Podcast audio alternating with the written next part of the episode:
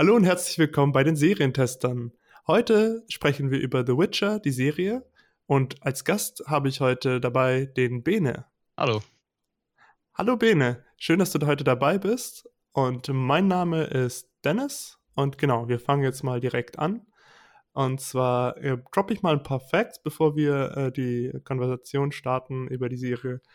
Und zwar The Witcher ist eine US-amerikanisch-polnische Fantasy-Serie ähm, also die, die, über die wir jetzt sprechen.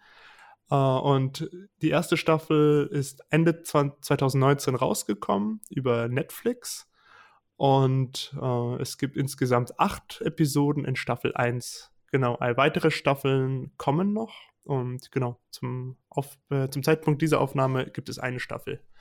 Und die Länge jeder Folge beträgt so zwischen 47 und 67 Minuten, also so um eine Stunde herum. Äh, ja, genau, das sind schon mal sehr wichtige Facts. Äh, und ähm, dann noch dazu ist, äh, die Serie ist eine FSK 16 Serie, also ab 16 Jahren freigegeben.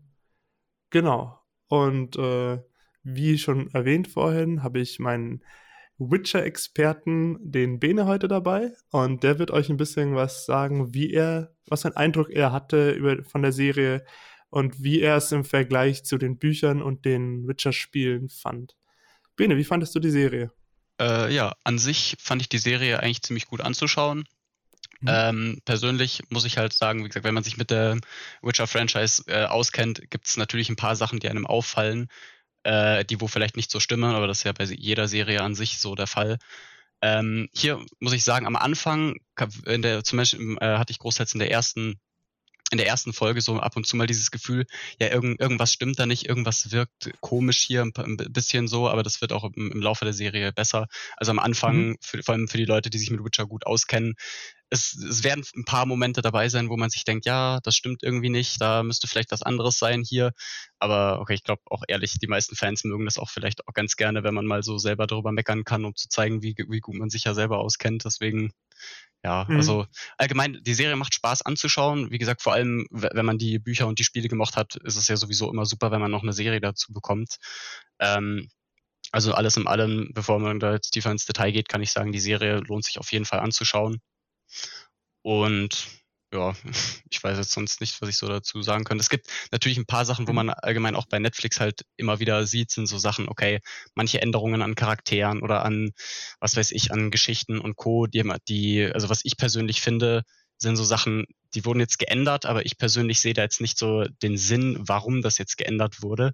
Vielleicht liegt es auch mhm. einfach nur an mir, aber es sind jetzt Beispiele mit manchen Charakteren, seien es irgendwie das Aussehen von irgendjemandem, das Verhalten oder ja, aber mhm. es, sind, es sind jetzt keine gravierenden Fehler drin, wo man sich denkt, oh mein Gott, das zerstört jetzt die komplette Serie und das ist ein komplettes No-Go. Also alles in allem würde ich sagen, es macht für jeden Witcher-Fan Spaß, die Serie anzuschauen und allein auch die Besetzung Henry Cavill als Geralt ist sowieso perfekt.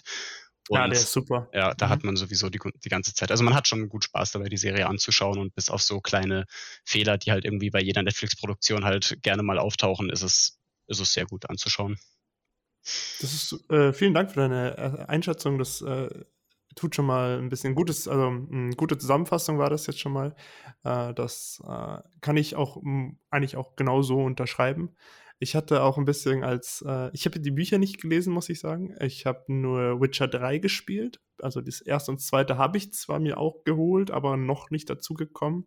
Das ist noch so äh, mein, das will ich auf jeden Fall mal äh, spielen, Stapel, auf da ist es drauf.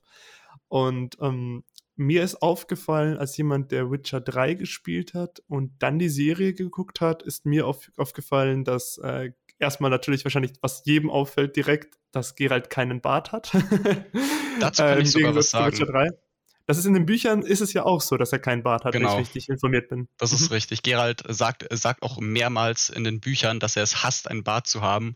Und mhm. als er, okay, ich weiß nicht, das ist jetzt, also ich will jetzt auch nicht die Bücher spoilern, aber es gibt halt diverse Stellen, wo er halt gezwungen ist, vielleicht mal einen Bart zu haben, wo er sich gerade nicht rasieren konnte. Und es wird jedes Mal erwähnt, dass er das hasst, dass es einfach unangenehm ist, was wahrscheinlich mhm. auch viele ich sag mal, so viele äh, Männer damit sich identifizieren können, dass es einfach unangenehm ist, wenn das Gesicht so kratzig ist. Also mhm. ja, aber man muss sagen, auch in den Spielen haben sie das bewusst gesagt, dass es halt einfach, ja, dass es halt einfach äh, zum, ja, zu, zur Optik vom Charakter beiträgt, dass es halt einfach, ja, ein bisschen, ja, ich weiß nicht, das ist halt. Maskulinität, mehr, ja, genau. oder? Mhm. Das ist halt einfach Zitat Badass ausschaut. Also, ja. wo ich auch sagen muss, das stimmt tatsächlich auch. Also, mhm. ja, kein schlimmer Und Fehler. Ja, und was mir auch noch aufgefallen ist, äh, das ist wahrscheinlich dann genau die gleiche Situation, wahrscheinlich in den Büchern so äh, und im Spiel anders und wahrscheinlich dann auch aus den Büchern übernommen, aber das wirst du mir gleich sagen können. Mhm. Äh, Triss Merigold äh, kannte ich aus Witcher 3 aus dem Spiel als eine rothaarige Dame. Mhm, das und, stimmt. Genau, und in der Serie war sie ja, ich würde sagen, brünett. Ja, so in etwa. Ja.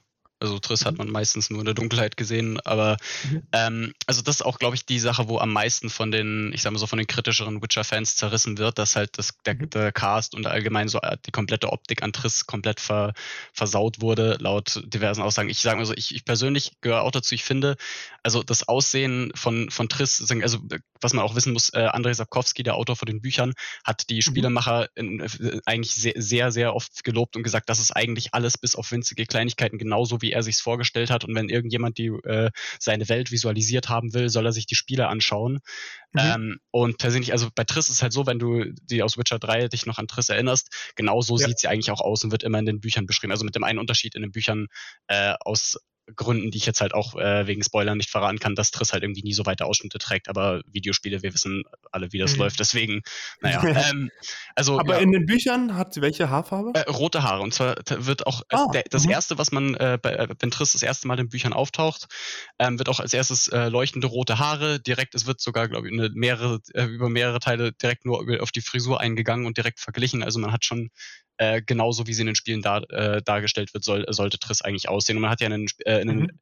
auch zum Beispiel die, der, der Kleidungsstil, okay, das ist jetzt sowieso mal eine andere Sache, aber das ja, sie haben so vom Gesicht her passt es schon ziemlich gut, aber die Haare sind halt so, da habe ich mich auch gefragt, mhm. es wäre wirklich machbar. Ich finde, es wäre machbar ja. gewesen, einfach seien es nur die Haare rot gefärbt und einmal mit dem Glätteisen drüber, mal als, als Laie gesagt, wäre mhm. machbar gewesen, aber ja, auch vom Charakter her finde ich, dass Triss irgendwie da zu sehr so, so an dieses kleine, hilflose Mädchen irgendwie erinnert, was Triss mhm. zwar manchmal ganz selten durchblicken lässt, aber eigentlich ist Triss eher so genau das Gegenteil, immer die unabhängige, starke Frau, die sich um sich selbst kümmern kann und nicht von jemandem gerettet werden will und muss.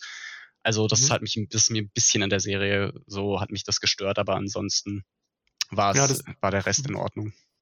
Das hat mich auch, also die Besetzung von Triss äh, hat mich auch, äh, also vom, von der Optik her hat mich auch am meisten mh, hm, gestört, muss ich sagen, als ich die Serie gesehen habe. Aber wenn du jetzt auch noch sagst, dass es in den Büchern auch so ist, dann ist ja sogar fast noch schlimmer.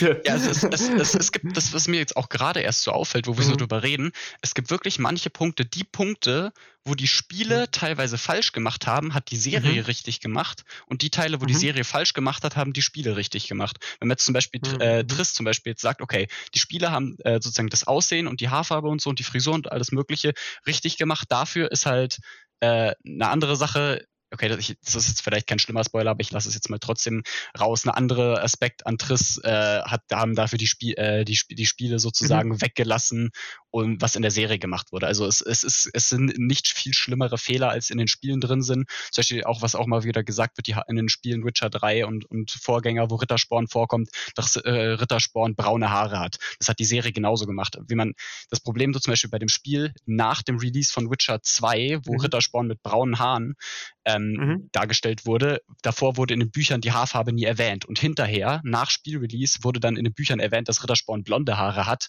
Und dann war das mhm. alles schon fertig. Mhm. Und das ist halt auch so mhm. eine Sache, das konnte man halt einfach nicht wissen. Aber ab, außer solchen Kleinigkeiten äh, sind, sind, also, sagen wir so, es sind kaum relevante Fehler drin, die, die die Serie wirklich aktiv schlechter machen. Mhm. Ich muss sagen, Rittersporn äh, von, ich habe gehört, dass der von manch anderen das äh, Rittersporn in der Serie den Leuten besser gefallen hat als in den äh, Spielen. Also vom, also es für manche näher am Buch war. Wie war das bei dir, für dich, bei Rittersporn? Also ich finde, Rittersporn ist tatsächlich in der Serie wirklich gut dargestellt. Ähm, ich persönlich kann die Kritikpunkte in, der, in den Spielen, zumindest, also wie gesagt, was ich auch zu, äh, sagen muss, ich habe mhm. leider in der Hinsicht auch gesündigt. Ich habe Witcher 3 gespielt. Leider habe ich Witcher 1 und 2 nie selber gespielt. Dafür habe ich mir sozusagen die Geschichte ähm, von den beiden Spielen angeschaut und ich, ich habe es noch äh, sehr mhm. weit oben auf meiner To-Do-Liste Witcher 2 zum Spielen, weil ich spiele die dann einfach mhm. rückwärts durch. Also ich kann sagen, in Witcher 3 hat mir Rittersporn schon gut gefallen war ein guter Charakter, mhm. aber ich finde, es war, man, da haben die Leute schon recht, dass es manchmal nicht so wirklich äh, so irgendwie nach Rittersporn aussieht, weil Rittersporn ein bisschen ja, ich sag mal so, man, man, hat so die Aspekte, die, die Hauptaspekte an Rittersporn genommen und einfach nur ein bisschen übertrieben. Also ich finde ich finde es mhm. nicht schlecht, aber ja. Dann macht da die Serie eigentlich an sich einen ganz ja. guten Job. Ja, genau. Also Rittersporn ist in der Serie, finde ich, find, ich finde, also ich persönlich finde, das ist in beiden gleich gut dargestellt, aber ich kann die Aspekte verstehen, die sagen, in der Serie ist es besser und das kann ich jetzt so auch, würde ich sagen. Ja, kann, kann ich mitgehen, reinen Gewissens. Mhm. Danke. Dann ähm, kommen wir mal dazu, zu dem, ähm, für wen die Serie was ist. Also, welchen Menschen würdest du äh, sagen, äh, oder welchen Zuhörern würdest du sagen, die Serie könnte was für euch sein? Und bei wem würdest du sagen, ja, wahrscheinlich ist es eher nichts für dich? Hm. Also ich weiß jetzt nicht, ob ich da die Leute so gut einschätzen kann, aber ich persönlich würde mhm. auf jeden Fall sagen, jeder, der, der sich, der Witcher, der allgemein alles von Witcher mag, kann sich die Serie auf jeden Fall anschauen und äh, ich sag mal so, macht keinen Fehler damit. Und mhm. auch allgemein Leute, die, die sich ein bisschen mit so, mit so düstereren äh, Fantasy-Sachen oder mittelalterlichen Sachen äh, identifizieren können und die da, die das äh, denen das gefällt, die können sich das auch auf jeden Fall anschauen. Also man, man muss kein, kein Witcher-Experte sein, um die Serie gut zu finden. Ich glaube tatsächlich sogar, dass diese kleinen äh, Teile, also diese kleinen Fehler für Leute, die sich mit Witcher nicht auskennen, halt, also die fallen da halt nicht mhm. mal auf und deswegen ist halt auch dann so die Sache, wenn man das mal weglässt, ist die Serie an sich auch für Leute, die sich nicht äh, auskennen, sehr gut anzuschauen. Also ich empfehle die an sich kann die sich jeder, jeder anschauen, der möchte. Und die ist auch, glaube ich, für sehr viele Leute was. Nur vielleicht so an, an manchen Szenen sollte man vielleicht nicht mit den Eltern anschauen, eventuell. ich, ich, ich kann es nur sagen, ich habe den die Fehler gemacht. Schön. Ja, genau. Also mhm. ich, ich, ich werde jetzt, also die, die, zum Beispiel die Szene, wo Jennifer auftaucht, mhm. zum ersten Mal, also zu, was heißt zum ersten Mal äh, sozusagen, die sich treffen, ähm, ich habe die ersten paar Folgen mit meiner Mutter zusammen angeschaut, weil die auch äh, sehr von Witcher begeistert ist und sich auch sehr, auf die zweite Staffel schon freut. Und ja, es, es hätte mich. Ich, ja, ich weiß, was du meinst. Vorstellen. genau, genau ja. da kann wahrscheinlich jeder relaten. Genau. Die, die, unbe äh. die unvorhergesehenen Szenen in Filmen, die immer sehr, mhm. sehr toll sind, mit Eltern und Co. anzuschauen. ähm, was ich noch dazu sagen kann, ist, äh, die Serie Manche vergleichen sie mit Game of Thrones. Ich würde sagen, Game of Thrones ist äh, doch anders. Also Game of Thrones ist, ähm, ich würde sagen, erbarmungsloser. Also es ist wirklich, äh, da wird wirklich noch härter gesprochen und noch, äh, also Game of Thrones hat oft, war das schon fast schon für den, ich sag mal, den Standard-Serienschauer fast schon zu übertrieben. Äh, nicht nur die sexuellen Inhalte, sondern auch äh, die Brutalität.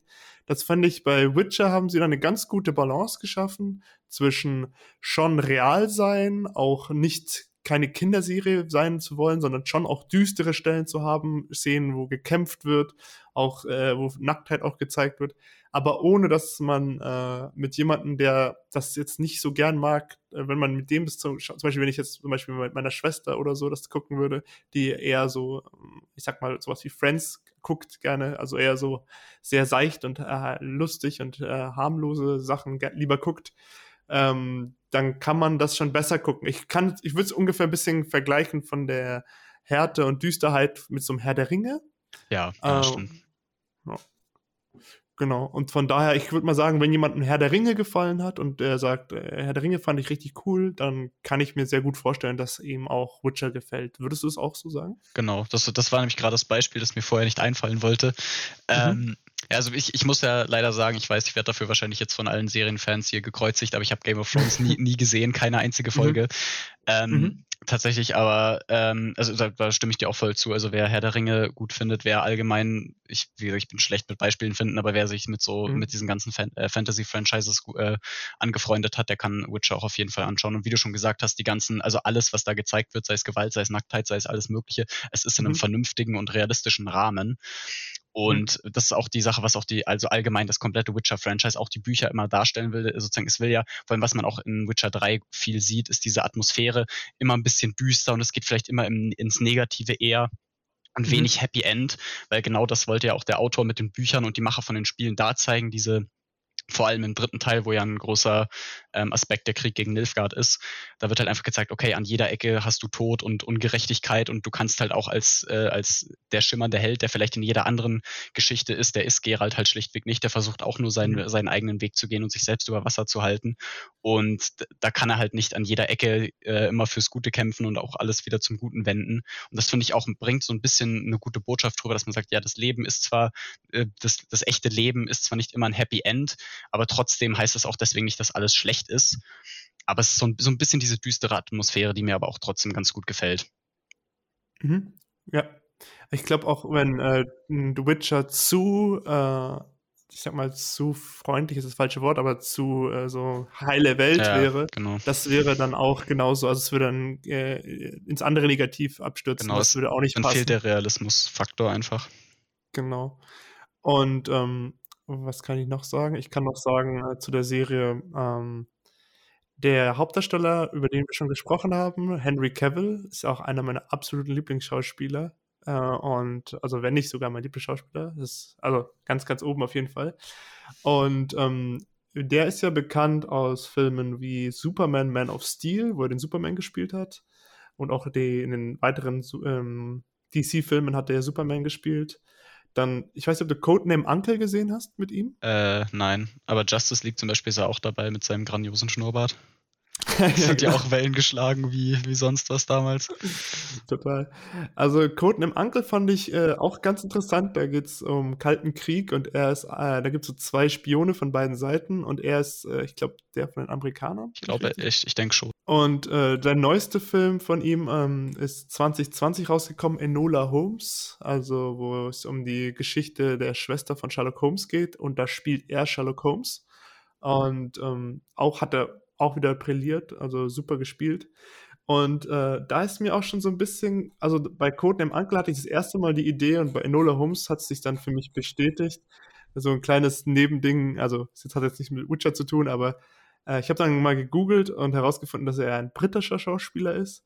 Und dann äh, dachte ich mir, er war ja eigentlich die perfekte James Bond-Besetzung. Stimmt eigentlich, jetzt wo ich drüber nachdenke. Mhm. Also Daumen ich, drücken, dass ich, ich glaub, vielleicht in Zukunft mal, also ja. Mhm. ja also ich, für, ich wollte dich nicht unterbrechen, aber ich glaube, für James Bond ist er eine zu krasse Kante, finde ich. Dass er zu, weil ist, obwohl ist James Bond so, richtig, so richtig aufgepumpt irgendwie? Ja, mhm, ich also ich würde schon sagen, dass Daniel Craig doch schon sehr muskulös ist. Hm. Habe ich nie gesehen, äh, also ich, habe ihn nie oben ohne gesehen, keine Ahnung, aber ja.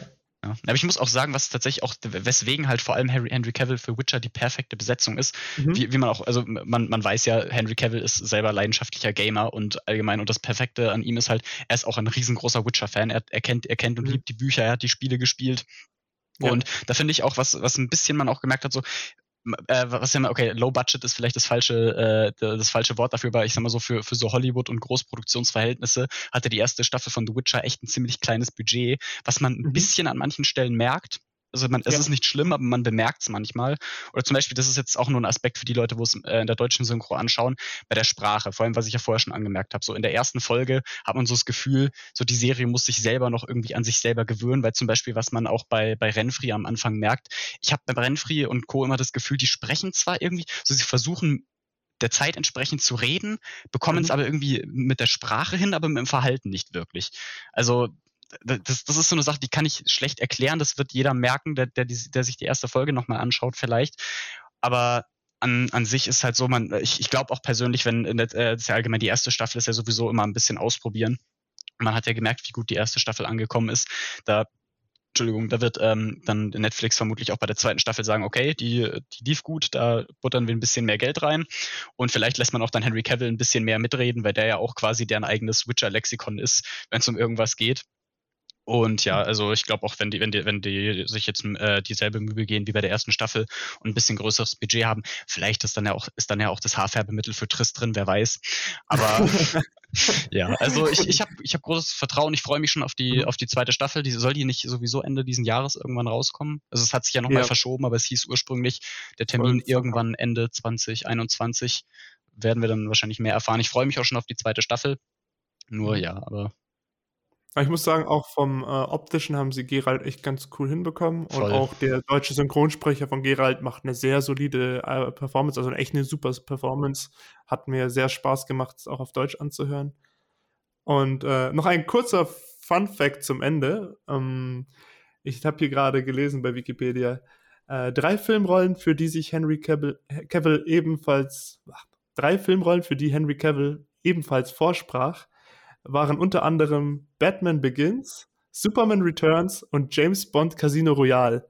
Ja, wunderbar. er nahm an allen drei Casting teil, doch gingen die Rollen an Christian Bale, Brandon Ruth und Daniel Craig. Also er wollte sogar mal äh, James Bond und er wollte sogar auch Batman werden. Sehr, sehr interessant. Warte, Ähm, Moment, warte mal, Moment. ja. Er, er will, er, also will er jetzt quasi die, die komplette Justice League abarbeiten oder wie?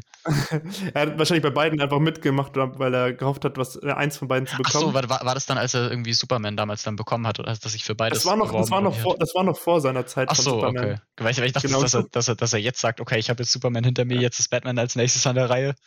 Hat, hat, ist auch- stimmt, hat nicht ein, bei einem neuen Batman-Film, der, Gott, wie heißt er? Äh, Cedric Diggory und Edward von Twilight, wie, hieß, wie heißt der? Ich vergesse den Namen die ganze Zeit. Äh, der wird gespielt von Robert Pattinson. Genau. Ich, ich, wusste es. Ich wusste, es war irgendwas mit, mit R. Ähm, ja, genau. Ich dachte mir vielleicht auch interessant. Hat zwar eigentlich gar nichts mit dem Thema zu tun, aber Henry Cavill ist ein sehr breites Gesprächsspektrum, deswegen geht man da in jede Ecke mal ein bisschen rein. Total. Also, ja. Es, es ist ganz interessant, dass er erst super bei Superman Returns äh, im Casting war, ihn nicht genommen wurde und dann Jahre später äh, haben sie ihn angerufen und gesagt, hey, willst du nicht äh, Willst du nicht doch noch? Man of Steel machen, Superman? Ja. Und das Witzige ist die Geschichte, äh, die er mal im, in einem Interview erzählt hat, dass er inmitten einem WoW-Raid war, also einem World of Warcraft-Raid und äh, mit seinen Leuten und äh, da gezockt hat und er den ersten Anruf von Superman, äh, also für das Superman-Gespräch, ob er das machen will, verpasst hat. Und äh, er meinte, zum Glück haben die nochmal angerufen. Ja, ich, das, das wirkt irgendwie immer so surreal, aber deswegen trotzdem so genial, wenn du dir vorstellst, Henry Cavill, der Hollywood-Star äh, sitzt so zu Hause in seinem Gaming-Keller und hat, und hat einfach einen WoW-Raid. Das, ist- Aber total sympathisch. das, das, ja. macht den, das macht den Typen so sympathisch, der ist auch allgemein, das ist, ich, ich weiß nicht, der ist, Mhm. ja, Henry Cavill ist einfach ein, ein besserer Mensch gefühlt im Vergleich zu vielen. Auch wie er geteilt hat, dass er seinen, wie er seinen äh, PC zusammenbaut. Auf jeden Fall. Ja, das kann man sich auf jeden Fall, äh, also um es abzuschließen, das Gespräch, da kann man sich auf jeden Fall, wenn man sagt, dass äh, einem äh, Fantasy nicht fern ist, also dass man gerne Fantasy guckt und dass man auch etwas mit düsteren Szenen, also leicht düsteren Szenen auch klarkommt und ähm, Gewalt auch im, äh, also Kämpfe, gerade Schwertkämpfe und auch es sterben doch mal hier und da auch Leute, wenn das äh, alles okay für einen ist und man aber sehr gerne eine schöne Fantasy-Welt sehen will, die auch toll durchdacht ist mit tollen Charakteren, auch nicht immer vorhersehbaren äh, Plot-Twists, was ich sehr ganz, ganz cool fand. Du? Ähm, Okay, ich sag mal, du, du Ja. hast ja die Bücher nicht gelesen. Also für, für die Genau. Leute, die die Bücher gelesen haben, werden es wahrscheinlich weniger Überraschungen sein. Aber ja, also wie du schon gesagt hast, wer Fantasy mag und wen so kleine, also wen, wen so kleine oder vielleicht auch ein paar größere Fehler, wie gesagt, es sind so Sachen, wo man halt sagt, ja, musste jetzt nicht sein, man hat es gemacht, einfach Ja. weil man es gemacht hatte, aber im Großen und Ganzen zerstört es die Serie nicht. Genau, also gerade wenn man äh, noch nichts gesehen hat vom Witcher, äh, dann ist, glaube ich, gerade dann, oder, oder wenn man zum Beispiel das Spiel nur gesehen, äh, gespielt hat, äh, dann kann es vielleicht sogar noch, äh, noch mehr sich eine Welt für einen auftun. Genau. Äh, aber wahrscheinlich, wie du auch sagst, selbst auch für Leute, die Bücher gelesen haben, auch. Also eigentlich für jeden was dabei, solange man das Genre und die Punkte, die wir genannt haben, okay findet, ist man da sehr ähm, gut aufgehoben. Ich finde auch eine gute Reihenfolge wäre zum Beispiel für alle, die jetzt vielleicht sagen, hey, das wäre jetzt ein guter Punkt für mich, äh, die sagen, okay, durch die Witcher-Serie haben ja viele Leute auch das Franchise erst entdeckt. Als Reihenfolge Mhm. würde ich tatsächlich sogar empfehlen, dass man vielleicht Mhm. ähm, mit der Serie anfängt, bevor man die Bücher liest. Oh, Dass man sagt, äh, nicht, dass man sich hinterher irgendwie ärgert, weil Sachen aus den Büchern fehlen. Das ist allgemein die beste. Also schau, schaut euch vielleicht zuerst die Serie an, dann schaut euch in die Bücher rein und die Spiele könnt ihr nebenher immer mal wieder spielen, weil die Spiele spielen außerhalb von Büchern und Serie, heißt, die sind da unabhängig. Da spoilert euch äh, eigentlich kaum was, äh, jeweils das andere. Deswegen, ja, aber äh, ja, also ich, ich fände, es wäre eine gute Reihenfolge, wenn man erst die, wenn man erst die Serie anschaut und dann mit den Büchern anfängt. Da wird, äh, wird der Dennis auch bestimmt noch genug Sachen in der Beschreibung verlinken für alle, die äh, anfangen wollen mit seinen Spiele, seins Bücher, seins Filme. Mhm. Dann danke ich dir schon mal vielmals für deine Zeit und für dein Wissen und dass du es mit uns geteilt hast. Gerne hat mich gefreut. Mich auch sehr. Und äh, dann verabschieden wir uns und hoffen, dass ihr beim nächsten Mal auch wieder dabei seid. Tschüss. Tschüss.